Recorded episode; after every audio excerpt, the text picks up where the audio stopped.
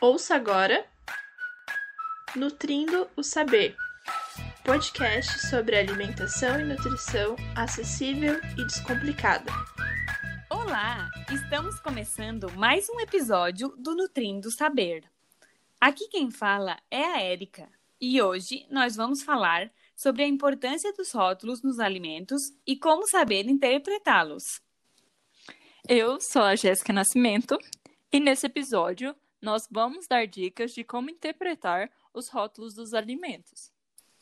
O rótulo do alimento é uma forma de comunicação entre os produtos e os consumidores. Então, eu te pergunto, Jéssica, qual é a importância da gente ler os rótulos dos alimentos? É onde nós vamos saber o que tem no produto, quando foi feito, até quando pode se consumir, quem fez, como armazenar, entre outras informações.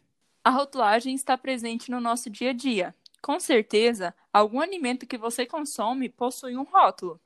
A Anvisa, que é a Agência de Vigilância Sanitária, é o órgão que estabelece quais as informações que devem constar nos rótulos dos alimentos. Essas informações devem ser adequadas, claras e corretas, porque é um direito básico do consumidor, e isso é garantido pelo Código de Defesa do Consumidor.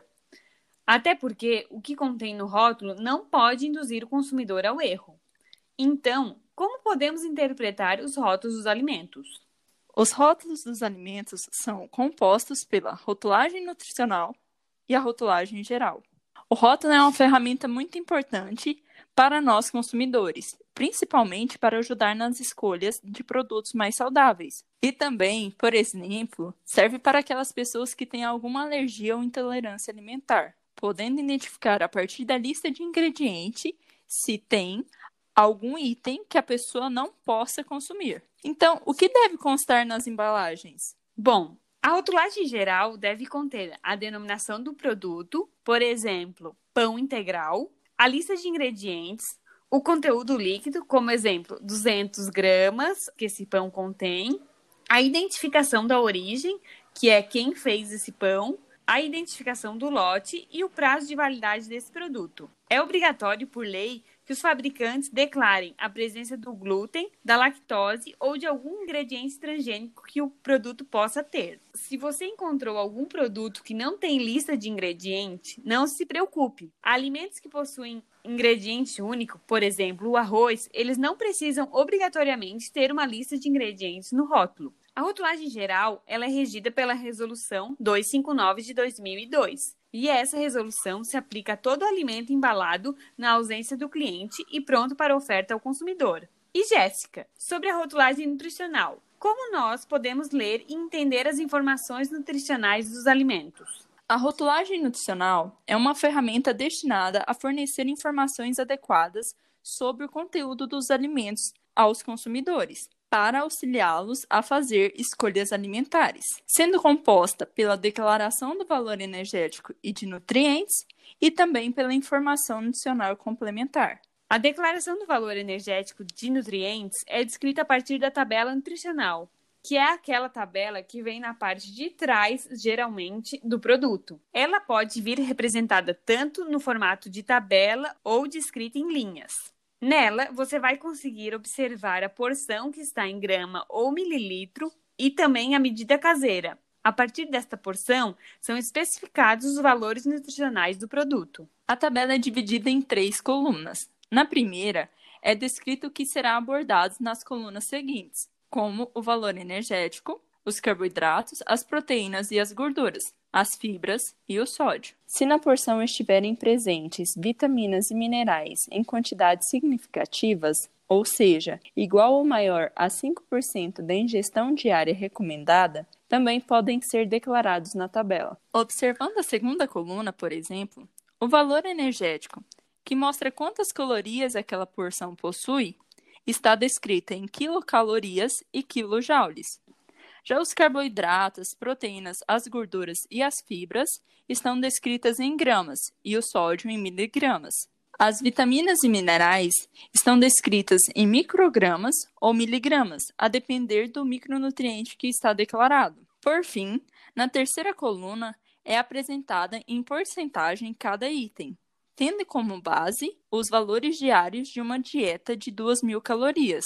Então, agora que a gente já sabe o que consta na tabela de informação nutricional, eu te pergunto, Jéssica, como nós podemos aplicar essas informações na hora de comprar um produto? Então, ao comparar dois produtos a partir das tabelas, o consumidor consegue ver qual dos dois tem maior quantidade de calorias, maior teor de carboidratos, proteínas, gorduras, fibras e sódio. E a partir dessas informações, o consumidor consegue escolher o produto adequado às suas necessidades. A rotulagem nutricional é regida pela Resolução 360 de 2003 e ela também engloba a informação nutricional complementar, que é conhecida como INC. Essa INC é definida como qualquer representação que afirme, sugira ou implique que um produto possui propriedades nutricionais particulares. Por exemplo, as expressões como rico em fibras, light, diet, rico em vitaminas, que vêm expressas geralmente na parte frontal do rótulo, são definidas como INC. Essa declaração de propriedades nutricionais é facultativa e não é possível identificar somente por meio da INC se determinado alimento é menos ou mais nutritivo do que outro. Ela vai chamar a atenção do consumidor para uma qualidade nutricional específica do alimento, mas não revela todas as suas características. Por exemplo, um alimento com alegação de sem açúcares pode conter quantidades elevadas de gorduras saturadas e sódio. E se você quiser saber mais sobre a rotulagem nutricional obrigatória, a Anvisa possui um manual de orientação aos consumidores sobre esse assunto e nós iremos disponibilizar nas nossas redes sociais onde esse manual pode ser encontrado. Assim, nós chegamos ao final do nosso sexto episódio e esperamos que quem ouviu o podcast consiga agora ler com mais clareza os rótulos dos alimentos. E não esqueçam de nos seguirem em nossas redes sociais, arroba Nutrindo Saber Podcast. Esperamos vocês no próximo episódio.